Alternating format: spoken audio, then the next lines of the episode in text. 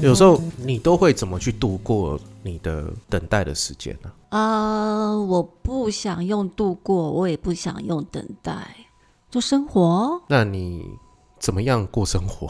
我有很多事情可以做了，我画画，然后我看书，我写东西，书写，嗯嗯然后音乐，嗯。这件事情，嗯，然后开课，啊，上课啦，上表演课，所以这些事情可以让你比如说你忘掉某种某时候的低潮，或者是可以让你这段时间没有那么的优渥和滋润。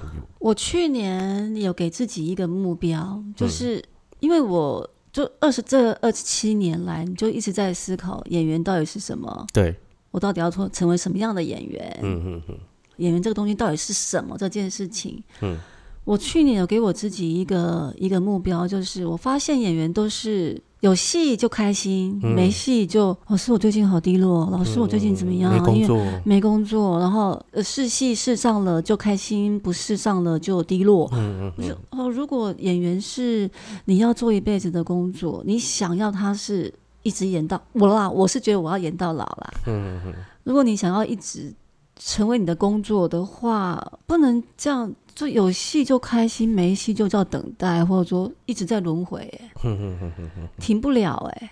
你的情绪跟你的人生就是有戏，然后就没戏，跟有戏开心，没戏难过，然后波动太大了。患得患失了。那你觉得要怎么看待这些？我刚刚才会讲到说，在生活当中，其实我都在准备啊，在生活的很多细节里面，我都在准备那个演员随时都准备好的状态。你说的状态，也许就是就像你刚刚讲，你画画或者画画也是。嗯，然后也许运动也是，对。对，音乐也，我觉得任何一件事情都是可以放到表演上的。嗯。嗯，包括我今天在煎一个蛋，那我在打蛋，因为我的课程里面有一个活动是让他们讲求那个速度，就是从一很慢很慢到十很快很快，你如何去分布这个一到十的速度？嗯嗯嗯嗯嗯，走路就走路就好了。那我也可以，我今天在打蛋的时候，就突然想说，哎、我要用速度十的方式打蛋。嗯哎、那这样子，我用速度十的时候，我带出了什么样的心情？我带出了什么样的角色？嗯我连打一个蛋也可以这样子想。嗯，不是每个人都可以像你这样 想，所以我就很好奇啊。演员有很多的时间都是在等待空白的时候啊，我还有一个一个想法是，像我们现在用手机用的很多，不管是 Instagram 或或者是 Facebook 或脸书，我会把它当成我每天都在经营我。你刚刚讲那个经营粉丝，我们刚刚讲到那个嗯粉丝专业，粉丝专业底下聊的对，我们刚刚私底下聊的那个粉丝专业，我不想做粉丝专业的意思就是，我其实我在我的脸书上，嗯，我都在经营我自己，我已经规定我自己哦，就是每天早上起来那个最新鲜的能量的时候，你想到什么事情，你感受到什么，那个你是什么，好写一下。嗯嗯我就是规定我自己早上要发一篇，晚上要跑发一篇。嗯晚上的时候我是回想这一整天，然后哪些东西是有滋味的，然后化成文字又是什么？那最后我要表达什么？嗯嗯嗯嗯嗯嗯，然后就把它剖出来，这样子。哦我是规定我自己早上要剖一篇，晚上要剖，是有规定的。我规定我自己一定要这样子做。哇，你好有韧性哦，我没有办法欸，我脸书我真的没办法。是我觉得那是那是剧场教会我的事情，就是剧场教会你 PO 的粉丝书。纪律这件事。哦，自律，对自律这件事情，嗯你到底用什么方法？就是就是我刚刚讲的，比如说你发问这个问题叫做，嗯，演员平常没有戏演的时候，你如何度过等待这件事情？嗯我觉得对我而言，它不会成为一个问题，所以我不会问出来。我随时都在准备成为一个演员这件事情，我就是个演员。我没有戏的时候，我也是个演员；没有戏的时候，我也是，呃就是有戏没戏，我都是个演员。就是我觉得，因为我就是看到学生们有戏没戏的时候，那个情绪的低落跟落差落差太太大，太大，你也不知道怎么去劝他们或帮他们。我会啊，我会讲啊，就像我刚刚讲的这些东西，我会讲啊。嗯我讲说，呃，尤尤其是试镜，嗯有上没上，差很多。失落那种。嗯哦，不需要。我的意思是说，你可以失落，什么时候失落呢？在你接到戏的时候，当你接到角色的时候，你在现场没有办法诠释出来你要的，嗯。或是导演要的，嗯嗯嗯嗯嗯。那个时候你需要失落，因为你要知道说，我怎么了，嗯。我怎么办，我到底哪怎么办才可以做到我要的，尤其是导演要的，或者是剧本要的，或者是角色要的，那个你才会失落。那个世界没有失落，关你屁事，关乎到太多人了吧？对，真正关卡，层层太多了，随便讲都是一堆吧。对啊那跟你无关，你只要把你自己在生活当中过好、做好，你很难讲。就就是有世上的，也不是不是说有世上就是好，就是这个角色就适合他，这个机会就适合他，天时地利就是他，没有了，你没好与不好，没有，嗯完全没有。可是如果你把自己当成是。我老师，我没有试上，我很失落。不需要，不需要，可以失落一下下，难免嘛，哈，对，难免。那你可以检讨一下，嗯。我这个试镜是不是有尽全力去试，嗯？还是我在这个阶段里，我我状况不是很好，在状况不好的时候，你又如何去让自己稍微好起来？对，这这个是这个是要训练的，嗯。就像你到拍片现场，对，你今天状况不是很好，你是不是也要立刻？让人家觉得很你很好，对呀、嗯所以这个是不是在平常就要练习的？是啊，好累哦。平常各位听众会觉得我们演员平常就就要演哦，免得你到现场你还是要演给大家看。我我没有状况，我很好，对导演，我们直接来，这样其实那个已经胃痛了。对啊，可能你这阵子并不是很开心，不过你要演一个非常开心的人，嗯，那你要怎么诠释？很难这样欸，尤其是拍戏又是一个团体工作，嗯，就是你你也不能丝毫的去耽误人家，即使你现在可能刚刚收到一个什么样不好。重大的打击的一个讯息，你还是要演出开心给大家看。如果那个角色是要看，对啊，对啊，对啊，就是、嗯就是这个样子啊。哎，演员真的是很难的，你 不要感叹啦，啊，这真的就是这样嘛一嘛口。气，对啊，我们的频道就是希望让大家破除，就是演戏真的很简单，没有演戏不简单。我们的工作真的都是很辛苦，我们的工作真的有很多不为人知的地方。这就是我想要，就想我们今天找黄老师啊，啊我还没有开场，我要来开场一下。欢迎收听恰吉老罗的演员日常。那我今天又请到了黄老师来跟大家来分享，因为我觉得我们上次没有聊完，所以我们这一集又在找这个黄老师来好好跟大大家一下分享一下他的演员的这个经历，他的心法，他主角的过程，他的美丽与哀愁，他的业与物，好了，对你的生命是什么？这样你怎么去解读你遇到了这些打击，或者是你怎么解读？你因为我们上一集是讲到你得到了这个金钟奖，嗯，然后嗯嗯，有经历一个半年的一个没有工作的状态。嗯 OK，那我想大家都会有的，嗯不是不是说每个人都会得金钟奖啊，不是。我的意思是说，每个人都一定会经历有一个长的时间，那个没有工作，然后在等待。那很多人可能因为这样就离开了。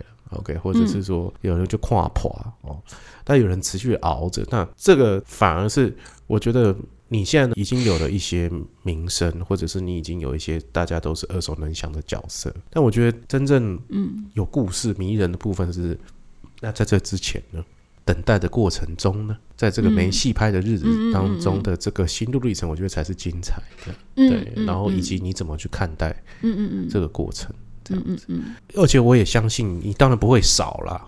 即使你也许你得过奖了，也许你现在戏真的开始有比较稳定了啊，嗯嗯嗯，但是这些经历你不会少的，这些苦你不会少吃的。对啊，各行各业都会有经过苦了，所以演员这种演员这个工作就是说，哦，你苦到你都不知道你你要怎么样，如何苦，你要苦多久，要苦到什么时候？这样过程当中，你一定会有很多的，有些人会去磕头啊，有些人去烧香拜佛，有些人会寻求一个什么慰藉或者什么什么什么之类，很多的啦。嗯 OK，算命，像我之前嗯就算惨了。OK，这是因为希望在这些的历程过程当中，也许你可以得到救赎，哦，或者是你寻找到一个新的力量。那黄老师你呢？因为我刚刚其实后是上一集，我其实都一直有提到说，这二十七年走过来，我其实真的是不断的在思考，演员到底是什么？对，就像其实其实我们之前有有聊过说邮差的话，那就找邮差来演就好了啊。嗯一个卖菜的，我们就比我们还还厉害，为什么我们要去演一个卖菜，然后给人家看这样？嗯这这种我我都会去想说，到底我要成为何？对，那你可以推到说戏剧到底要干嘛？嗯你可以推到拍这些剧要干嘛？嗯嗯你可以推到那边去。所以后来我其实告诉我自己的是，其实每一个人都是表演艺术家，在我们的生命舞台上，每一个人都是，不是吗？嗯，你应该扮演很多角色吧？是啊，你可能是某个人的男朋友或女朋友，你是谁的儿子女儿，你是谁的？你在某个角色的时候，你都会发现你都很厉害。嗯你都知道跟谁怎么应对，你的肢体语言都超超多的，就是你就都非常的 fit 那个角色。嗯，你是儿子女儿，你是男朋友女朋友，你是老师，你是学生，你是什么什么，大家都很会，然后那嗯台词也都不太一样。对，哎、那你就会发现，其实人生是一个很大的表演舞台，嗯然后每个人都是表演艺术家。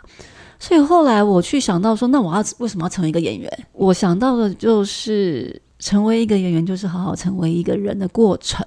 啊，哦，你是这样去，我得强调那个过程，嗯好好成为一个人的过程。那我觉得，如果你想好好成为一个人，成为一个演员也不错。嗯嗯嗯嗯，这样就是在演戏当中，我们其实刚刚上一次我们有讲到那个自我的是不要有自我或者嗯无我、一无我、哦无我的状态，对因为拍对戏而进入那个无我的状态是很开心的，嗯。那个就是我们我讲的我的戏瘾是什么，就是嗯那个、就可以进入那个无我的状态。对，所以我常会讲，演戏是一种修行。嗯。所以你刚刚说苦啊，或挫折啊，嗯嗯嗯，等待啊，我觉得那个都是，那就是在修行啊，嗯，修到那个到底你是谁？也许就是修到天荒地老，我每个人都这样子啊。嗯，我那演员其实是蛮幸，我觉得演员是幸福的，是因为他可以借由各式各样的角色，嗯，刚刚讲到那个进呃进入无我状态之外，其实并不是每个人演戏的时候都可以进入无我状态。是真的，当当当当当，对我觉得应该是很多人都还在追求这个境界，所以我才会说要进入好好成为一个人的过程啊。嗯，你好好生活，你好，因为演戏应该是这样，就是说刚开始你是在追求表现，然后在这过程当中的时候，你才会知道有一个无我的境界，然后才去追求，然后等到碰触到这个无我的境界之后，你还才会去更去追求如何在这个无我的境界当中，它的更纯粹是什么，嗯嗯。应该是这样子。那可能嗯，在演员的历程过程当中，可能就是。我觉得是从追求到无我这个境界是历程是最长的，因为大家都蛮在乎别人怎么看我们的，应该都在表演的时候都在想要怎么演。所以不可能不要想嘛，对不对？因为我们都知道，我们我们这怎么可能不要想呢？对不对？因为要台有台词啊，对啊，要所谓要背台对啊，位啊，走位所所有的事情啊，这嗯所以这些所有的所有的状态，你都要吃下来啊。嗯，你台词要吃进去啊，你要状态也要立刻到达那个状态啊，保持觉知。嗯，那你在生活当中就要时时刻刻的保持觉知。你在干嘛？你要有第三只眼睛要看着你，好深哦，哈，不深，不深，不深。那个在平常的生活里面，不是只有演员要做到，是演员更要做到啦。嗯那其实每一个人都要带着觉知。你你怎么看待成为演员的这个过程？因为你现在教了很多学生，我有我现在要帮你的那个课程打广告吗 不？用，你现在有在开课吗？有有有有有。嗯，真的不用吗？我可以直直接讲，然后那个请找黄老师哈，我是黄荣敏，大家应该都会知道我。如果可以上上我脸书，对。然后如果你想上上表演课的话，可以找我们的黄荣敏老师，他有开表演课，嗯虽然我不知道是什么时候，但你可以 follow 他。好的，你的表演课都是在年龄层到什么时候？什么阶段哎，都有哎，都有，嗯就是八十岁的阿婆，八岁的小女孩，有上过六十几岁的，嗯然后因为有小朋友啊。我我其实开始教表演课，其实是从小学开始的，小朋友小朋友的儿童戏剧教育开始。嗯嗯，儿童戏剧真的是很难，嗯嗯嗯嗯，我的表演课其实还蛮特别的是，呃，蛮多导演来上课的，还有个特别的是有个小说家，嗯。伊格言先生也来上过我的课，哦，就是其他就是拍戏的一个，就除了演员之外，我们有很多剧组嘛，嗯。有制片啊，或者说呃服装、嗯录书画，嗯。录音，也有录音来收音师来上我的课，嗯然后也有书画来上我的课。嗯嗯嗯，嗯，我觉得大家在一个表演的现场、拍片现场，其实对于表演或是对演员这件事情，都还蛮好奇的、啊。对啊，嗯，个人魅力的关系嘛。或者是导演他想要知道如何跟演员沟通这件事情。哦，真的啊、真的有导演想要跟演员沟通来然后上你的课，嗯，不是通常都是副导演跟演员沟通，我觉得蛮蛮好的欸。也蛮好的，因为我觉得这是叫学习，就是跟演员沟通是是一个学习，也是一个学习的过程，也是必须要学习。对，所以我其实呃这几年常蛮蛮常去各大学去演讲的，嗯呃去去开工作坊，然后呃都是面对在制作影片的人，其实嗯都不是表演表演系或者所或是嗯呃不是演员，他们都是在呃剧组。嗯担任就因为学生嘛，可能互相担任的什么什么什么，对，他们对演员其实还蛮好奇的。他们找我去的时候，就是要告诉，就是想要知道说，他们最大的困难就是如何跟演员沟通，嗯如何跟演员解释，或是说明，或是讲我要什么，你可以诠释什么，什么什么。这讲角色的时候怎么？怎么讲？讲到跟那个人可以表现出来是我要的，这样大家对于这件事情还蛮想知道的。我的回答会是。我刚刚讲过，成为一个人是好好哦、成为一个演员是好好成为一个人的过程。我觉得导演也是，每一个人如果知道如何，如果你不知道跟自己如何对话，跟自己如何沟通，你不知道的话，你你也真的不知道如何指导你的演员了。对，这是一定的。这应该讲下来，这蛮容易了解的吧？拍戏一定会遇到很多导演，嗯，有些导演很会讲，哎，真的很会解释他要什么。比如说回头马的这个阿辉导演，对，哦，他就很会，然后他就还担心他是不是没有讲完，他是没有讲清楚哦。对，每个细节，他很入戏。对他很入戏。对，有有些导演就跟你讲随便，然后有些导演会跟你跟你讲个很简单的东西，但是你做不好他会骂你。尤其是其实拍片现场，导演跟演员的关系其实是非常微妙的。对对对对对对对，那个微妙真的很难跟别人形容，就是我只有我跟导演的微妙而已。没错。那种是要完全百分之几乎到两百，我觉得几乎到百分之两百的完全信任导演，我是不是完全信任你？然后你是不是表现出来是让我可以完全信任你的？嗯嗯嗯嗯，然后完全的信任才可以当下可以创造出角色这件事情。假设如果是那种呃特约，像比如说你去拍那个摸懒蛋的医生，你也是抱这样的心态吗？还是你你会觉得嗯，反正就是一个摸懒蛋的，有什么难的？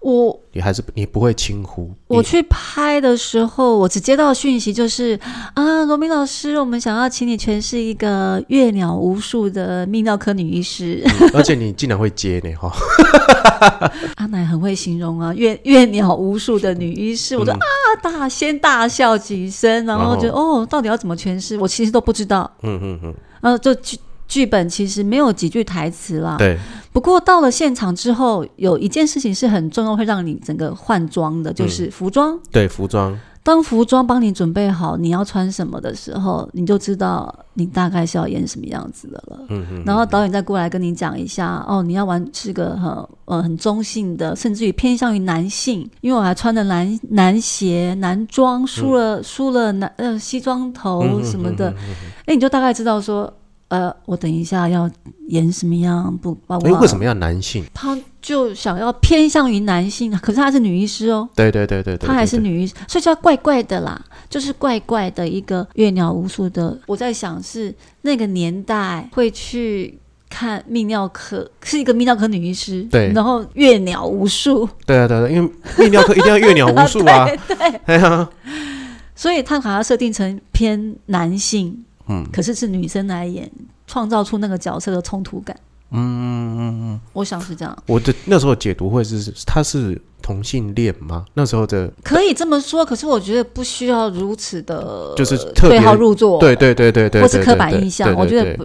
或者是他曾经只是你成长过程当中的某一个怪怪的医生罢了。对，我觉得导演是应该是要去创造那个角色的冲突感，对他才会好看呢、如果你想他，他如果是个男医师来演，他很像就变成是理所当然的时候，哎、嗯。那这个冲突，啊，就过去了，这个这场戏就过去了。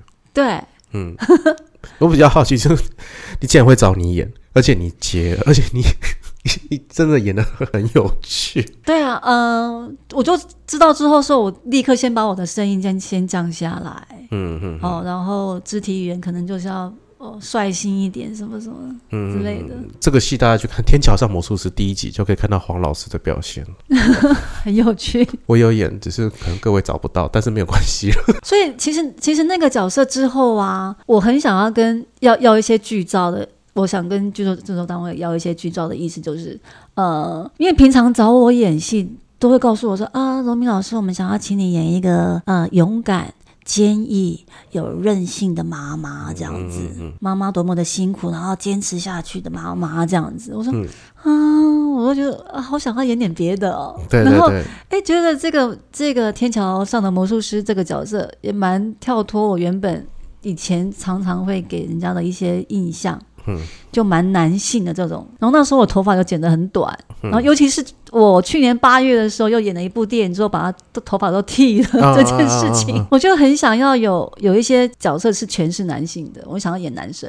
嗯嗯嗯，女生演男生这件事情，我觉得很有趣。在国外，比如说那个 Boys Don't 啊 Don't Cry，就哦，男孩别哭。哦，男孩别哭，嗯嗯嗯那那部电影，嗯我觉得就是有些很女女明星们、女演员们去演男性的角色的时候，我觉得所以想要尝试你。现在还是想尝试，所以你现在还是会你会挑吗？还是说现在就是有戏来你就先你就接，不太挑？如果有这种呃你没有接触过的，你就更想挑战，是这样吗？我没有接触过的，我会想要挑战。那如果这个剧本看起来是蛮平的时候，我就会从里面找到一些我可以挑战的东西。那你不推吧？推过我推过戏，可是那时候是因为我要带十二个学生上舞台，第一次表演的嗯人生表演课的一个舞台剧，所以我我要我我我没有时间去演戏。哦、没有，那就是别的事情，对对就是对对对。不是说啊啊我不喜欢啊。啊，哦，这个剧本啊，怪怪的啊，算了，好像妈都演妈妈，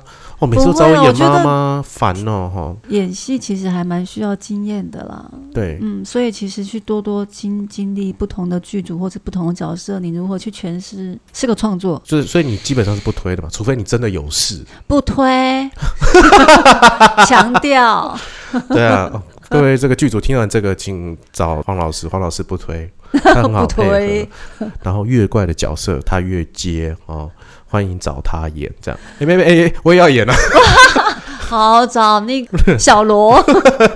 对我在黄老师面前我就是小罗，对我靠着老罗出来这样。像我这样常常在想象，像你到你这个阶段的演员，嗯应该都会。比如说戏会很挑，啊或者很精，然后或者是说我要我已经不想要再接触到某些角色了，我先收起来。我可能不会是这样的思考模式。如果我没有去演这个角色的话，有人请我没有去演，一定不会是用不是用这种思考模式去推掉的啦。嗯，有什么来我就接，反正都是一个历程，我都要好好去执行完，应该是这样。，啊因为我都会很不一样。想尽办法在里头找到乐趣。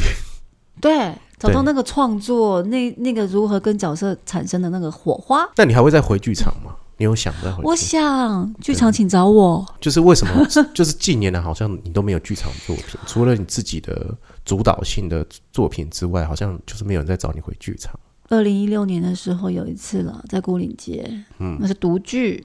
嗯嗯，独剧应该就是还没满足到你吧？这样。哦，还有一场啊，是那个姚立群导演、他导的一出戏在孤岭街，嗯嗯嗯嗯深至重力。可是我那那次是担任乐手，我弹钢琴，嗯嗯，嗯，我现场即兴感觉剧场影响你很深哦。可是这几年好像就是没有剧场来找你，呼唤剧场，那你还会去接吗？会不推不推。那、如果跟那个拍戏撞到怎么办？哦？这个课题，噔噔噔噔噔，对啊，你知道剧场演员，剧场演员有时候你会觉得，对很多经纪人来讲，他难发，原因是因为价值观，剧场、电视，哦、我选剧场。对啊，刚刚你看，我都我都说卡在中间的时候，没有人找我去。对，但我相信你迟早会发生的啦。发生什么？剧场戏剧你要撞了怎么办？好，那我就看我邮局的存折里有多少钱，这个钱够了，我就去演剧场。哎，这样讲完了，完蛋了。好实际哦，谢谢黄老师今天这么赤裸。哦，谢谢。呃呃，是是这样，没错。就像我，我告诉你，我我教书教了两年之后，我进剧场，我有四年的时间，早上是当老师，下午之后直接就进剧场，这样的时间有四年，整整我的每天的时间都是工作，然后剧场工作，剧场工作，就是为了剧场。嗯，可是你知道那个年代的剧场人都是这样子，哎，没有拿任何的钱吗？没有，就是零。就是那个时代的剧场人都是白天去上班，然后晚上七都是差不多是七点之后拍之后才开始排戏，嗯，然后排到十点十一点，有时候还还不会跟你就是哎结束哦，哎我们还在找个地方喝一点东西，然后讨论角色，吃个宵夜。然后完之后，隔天早上再上班。我也有参与过这个时期，就是说大家每一天都有工作，就是大家工作完了就是剧场。然后这个这个时间是有多宝贵？哦，很生猛哎，我觉得。呃，然后六日才有可能 哎，我们早上排戏，那那时候还不流行早上，都是下午开始排，然后排到晚上演出。然后对，然后演出的时候，你可能那个妆台，可能妆台有时候在礼拜一，你也可能还要偷偷的请假，或者是哎，我请个半天。请假去剧场，对，去剧场装台。啊，其实你自己也没办法做什么事情，你可能哎，没关系，我去帮忙帮忙搬东西，帮我去扫地。哎，这个地方那个要占个位，哎，我来，我来占，我来占，我占一个灯位，哎，我来就好，我来就好。对对，你也会很开心。然后就是贴个马克，贴个马克，然后在这个黑盒子当中看到无中生有。就是你慢慢的就是从一个黑盒子慢慢变成这个你们排练的当中的这个场景。我前一阵子回去古岭街看李焕雄的戏，嗯，的时候有灯暗呢，我离灯暗那个事情都离的。我现在也可以啊，现在把灯关掉，你也灯暗啊。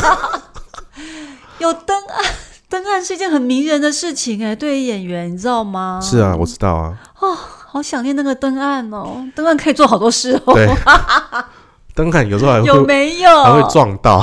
对呀，哎呀，然后有时候我有以前在登岸的时候还不小心跟人家接吻，所以你看，就是演影视的后来后来你就发现，哎，登岸这件事情好有趣哦。为什么影视没有登岸？没有啊，都会咔，然后就哎好，那黄 老师慢慢到旁边坐哦，然后你就想，哎，不是登岸吗？好想登岸，我想换换一个地方。登岸灯亮之后可以一千年呢，有没有？有。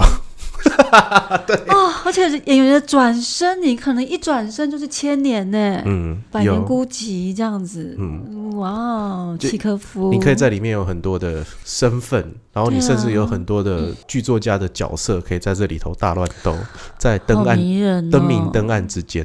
我觉得我们两个现在已经讲到一个很嗨的状态了，就是讲到剧场。没有了，我很久没有跟他讨论剧场，然后上次跟以前的团长聊，也不会聊到。只会讲说我们以前在剧团的生活，嗯，因为大家都是共期在这个这个地下室，以前我们在地下室，嗯嗯，然后呢，在那边生活，在那边胡闹，嗯，在那边诞生很多的戏，在那边排练，嗯嗯，对，然后已经很少在讨论当时的这个我们刚刚讲灯暗这种细节，或者是说那个时期的生命力，就是那个时期是真的，大家可能都有一份正职，然后晚上为了剧场而生，嗯，然后其实兰陵。刚开始也是这样子，兰陵剧坊刚开始也是说，哦，在兰陵剧坊是呃台湾一个最早的一个剧团，小剧团，嗯，因为从兰陵剧团才开始，才会有很多的分支嘛，对，小剧场，小剧场，然后包括你刚刚说和合作案这样子临界点这些，就是美好的时代，美好的时代，美好的时代，这个年代还有破爆，对不对？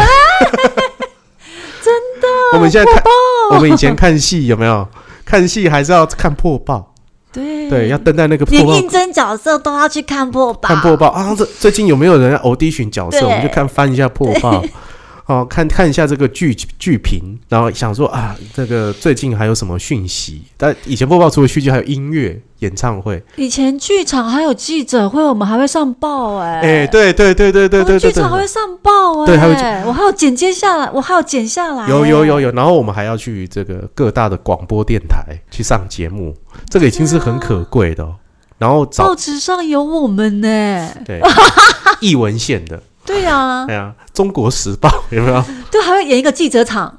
对，有有？会特别有个记者场，就是对以前在演的时候是，假设我们就是礼拜四礼拜四演出，然后礼拜三下午就下午就会找记者，然后我们要演个记者场，对，然后这一记者场不是说你完完整的演给记者看，你比如说你有二十场戏，你可能会挑嗯这二十场戏当中的三场，你导演觉得很有趣的，给记者看拍照，然后就上报。对，然后记者还会就是希望记者多问你一些问题，嗯，然后我们那时候还想说啊。记者都会来，然后如果这一场记者来的很少，还会再办一次，还会再再补发一些记者，请他们再来。然后那时候真的嘛，然后还怕会碰到大戏，哦，嗯碰到比如说李国修老师的屏风表演班的戏，嗯或者是表演工作坊。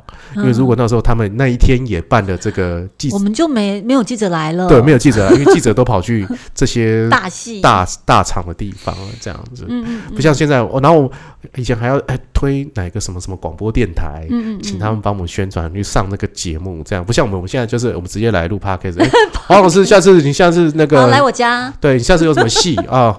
那个黄老师，你说一声，我帮你宣传。对对对，你家哦我打个电话，我直接就过去，设备我一扛就去帮你宣传。对，以前就是我们有还要苦苦哀求，啊来一下啦，这样子对我们的票房的帮助很大。嗯嗯嗯还有一个东西是，我觉得现在已经开始有点没落了，嗯。但是它一定非得要存在，就是 DEM，哦，我刚刚讲到 DM 这两个字，我有讲到对 DM。你懂吗？就是以前哎呀 DEM 很重要，哎呀呀，我们是在怀旧片的吗？现在也没有不好。这个时期是也是我很想要聊的是，因为没有人跟我聊。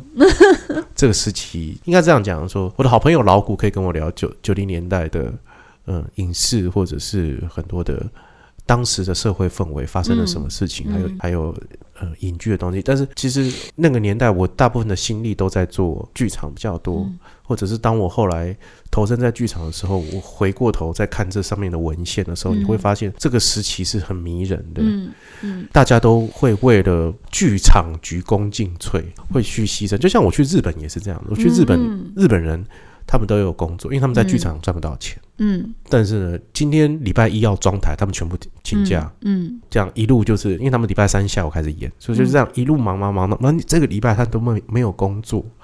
导演甚至就是偷偷请假这样子，然后你会问他说：“你还好吗？你最近都没有上班？”他们只会跟你讲说：“嗯，a little danger。”嗯哼，对，然后大家就是一起，然后来干一个戏，然后做一个事情。礼拜天一演完，喝个这个所谓杀青酒，杀青酒啊庆功宴，庆功宴哦。哦，以前会讲庆功宴呢，对然后庆功宴也不会去很好的地方，最好的应该就是热炒店。然后大大家大家就在那边哭啊，因为下一档戏也不知道什么时候演完了之后，隔天大家又是好像昨天是一场梦，然后又持续过做自己过着自己的生活。好棒哦，我觉得很热血。我小时候也是这样子活过来的，也是这样长。对啊，你看你刚刚讲说，我们就是演完戏之后去庆功宴，然后大家吃喝，然后就就哭啊，因为像是一场梦嗯，这件事情。那你刚刚为什么会告诉我说？老师，那你觉得呃没有戏演的时候如何度过这个难过的时候？就觉得哇，为什么用度的？然后为什么要难过？因为我很年轻，我现在还是觉得这个是一个难熬的阶段。但可是像你，你像这个阶段，可能觉得没有，这一切都是生活。可是像我，我可能还我还会计较啊，这是一种嗯心魔的，或者是一种劣根性啊。我还在想，哇，那糟糕，那没有什么钱怎么办呢？那个怎么度过去呢？然后就会很多的胡思乱想啊。嗯，我想这也就是现在很多演员都会遇到的事情，嗯嗯，很会钻牛角尖的一个状态。嗯所以我刚开始会问的原因，就是希望，就是想说，像你这样的，已经目前这个程度了，你还是会遇到这样的事情，那那你会怎么奉劝人家怎么过？除了你自身刚刚在讲说，一切都是生活，去做好一个准备，讲一下。认清楚你所谓的热爱表演这件事情是什么，哇，你你这句话好重哦，你不觉得吗？这句话超级重的欸。必须要这样。没有，这是必须的啦。我们我们现在不是要跟我们现在不是要跟你辩论，OK？, 我的意思是说，我们现在提出提出完这个问题，你现在马上说的就是必须要认清你对于热爱表演这件事情。因为我们今天坐下来，一定会每个人都会跟你讲，芸芸众生当中会跟你讲说，我们都热爱表演。哇，这个这个话真的很重哇。我不知道你是受到哪一本书的影响，还是看到受到哪个剧的影响？你说你热爱表演，嗯。我现在这个岁数这个阶段，就是、嗯。我都不敢说我热爱表演，嗯。我们都只能说我们就在这里待着，嗯我们在这里撑着。但是你说啊，你是很热爱？我，我我不敢讲，因为通常讲这讲到这么多这么重的话，通常都离开了。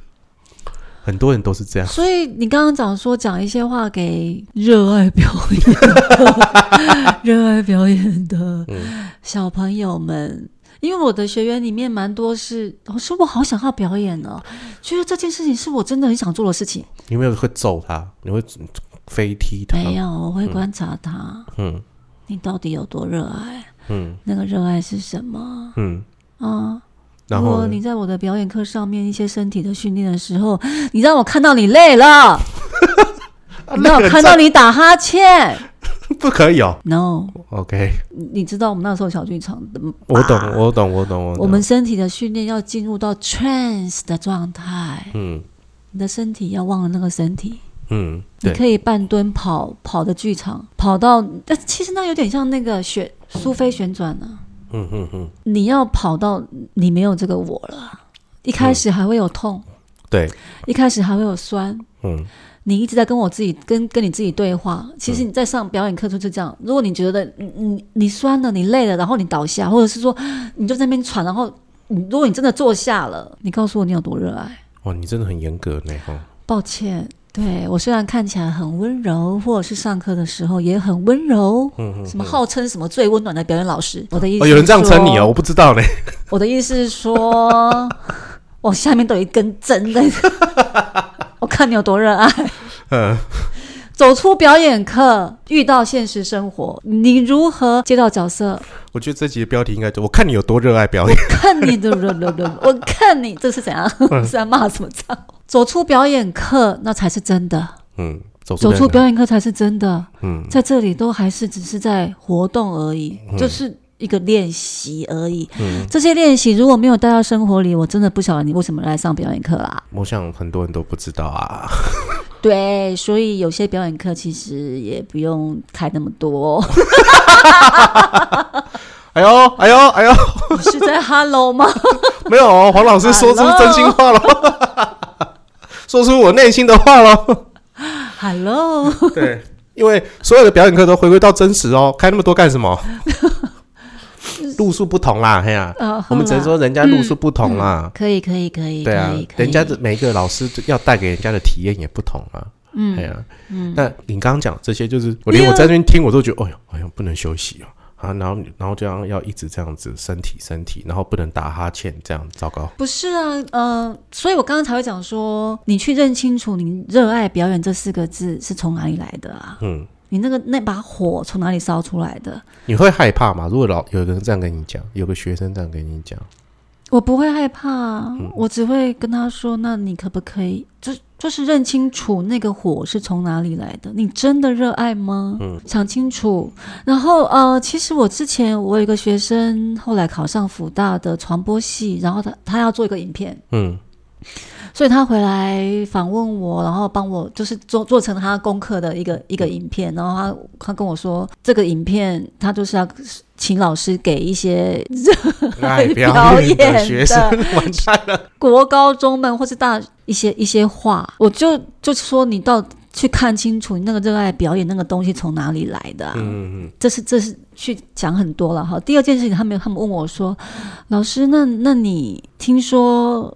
表演都会跟很多现实生热爱表演这件事情，就是会跟生活很像，现实生活会打架。那我会觉得说，为什么一个人热爱一件事情，就会跟他的生命跟生活是打架的？怎么又活成这样？嗯，然后他们就问我说：“那嗯，会赚不到钱、这件事情，嗯因为妈妈也会跟你讲啊，嗯然后爸爸妈妈也会反对啊。对啊你你在走这是这是干嘛？你这是有有一出没一出，到底是在做什么？嗯你自己不但自己会挫呃反问自己，也会很挫折自己，外面的压力也很大，巴拉巴拉巴拉一大堆的东西。关于赚钱这件事情，我就跟他们说：哦，那请问一下，你是两万块一个月就可以活，还是两万块你要二十万才可以活？那就看你自己。对啊，你说赚不了钱。那对啊，所以得访问你，你怎么过生活嘛？嗯，你是两万块可以，还是二十万才可以？嗯那如果你二十万才可以，那你热爱表演，那可能要思考一下，嗯你要当明星吗？那你可能要走不同的路数喽，对之类的之类的，对对对对对，或者是包养啦，哈，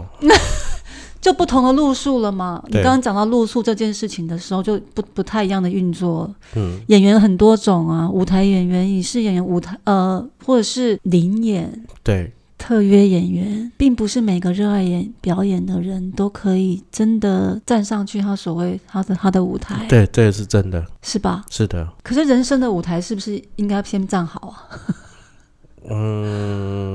先想清楚，先想清楚这个热爱从哪里来。如果你因为这个热爱而一直去想到说我要被看见，我要被看见，我要被看见，嗯，可是那个你你可不可以先看见自己，好不好？否则否则那个被看见的想要被看见的东西压压着你，你那个自己不见的时候，其实是很恐怖的一件事，很恐怖的一件事。尤其是年轻，不要说年轻，你看二十几岁，然后到三十岁的时候，你其实你会你会害怕的。是的，你会害怕从二十几岁我开始热爱表演这件事情，到三十岁的时候，我我到底要干嘛？嗯，或到三十五岁的时候，快要到四十岁的时候，天哪，那我要干嘛？啊这件事情，对啊，我我其实蛮一路走来，其实都不断的在问我自己这些事情，我才可能走到现在啦。嗯，我也有曾经觉得我没有戏，应该不是演员啊，我也没有在演戏，人家也不知道说我可以演戏什么什么之类的，嗯那到底我要怎么办？